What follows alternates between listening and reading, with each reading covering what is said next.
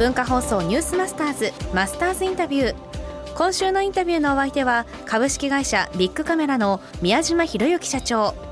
宮島社長は1959年長野県のお生まれ。大学の先生の勧めで当時はベンチャー企業だったビッグカメラに入社。池袋本店店長営業本部長などを歴任。2005年に社長に就任されました。初日の今日はビッグカメラに入社された頃のお話を伺います。あの当時は大学の就職部であの紹介されたんですけどもその就職部の先生曰く3年間歯を食いしばって頑張れと、うん、えー、大変苦労するだろうけども3年頑張るとその次が見えてくるぞと。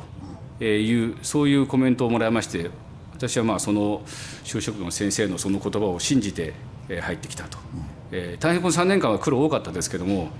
ぱりあの大変やはり忙しくてですね朝早くから夜遅くまで。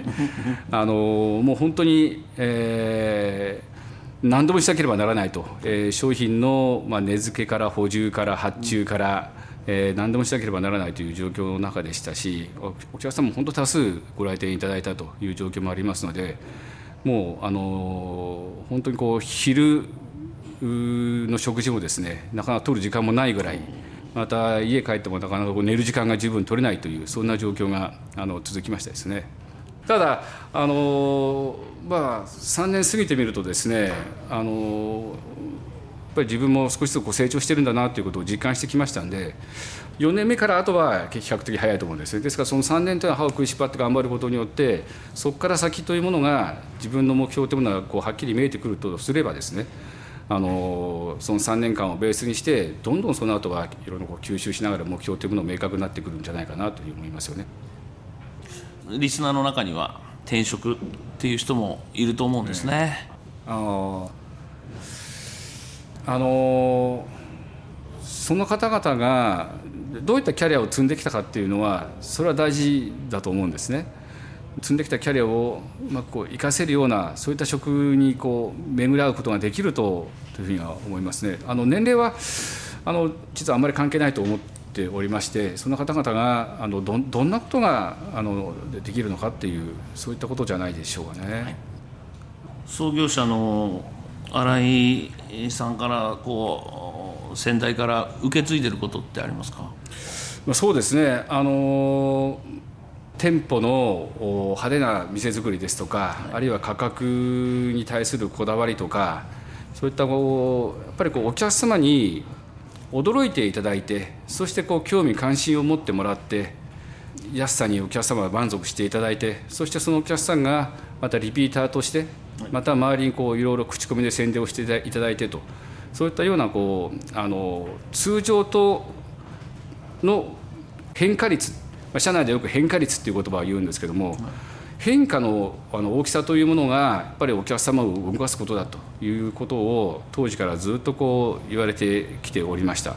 ですからまあここが安さんのビッグカメラっていう絶叫のコマーシャルも3割4割引き当たり前っていうのも全てそうだと思うんですけどもやっぱり今までになかったやり方でスタイルで、えー、商売することによってやっぱりお客様を振り向いてもらってそして足を向けてもらってそして購入してもらってまた次につながると。そういう繰り返しはあの今でもあのビッグのベースとしての考え方にはあの私自身もありますしメンバーにも伝えているところでもありますね。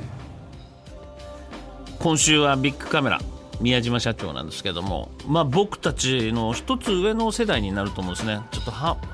あの半周ですけどあの一回りじゃないところなんだけど、はい、で多分大学卒業されてから経済成長っていうかバブル時期が来るんですよ。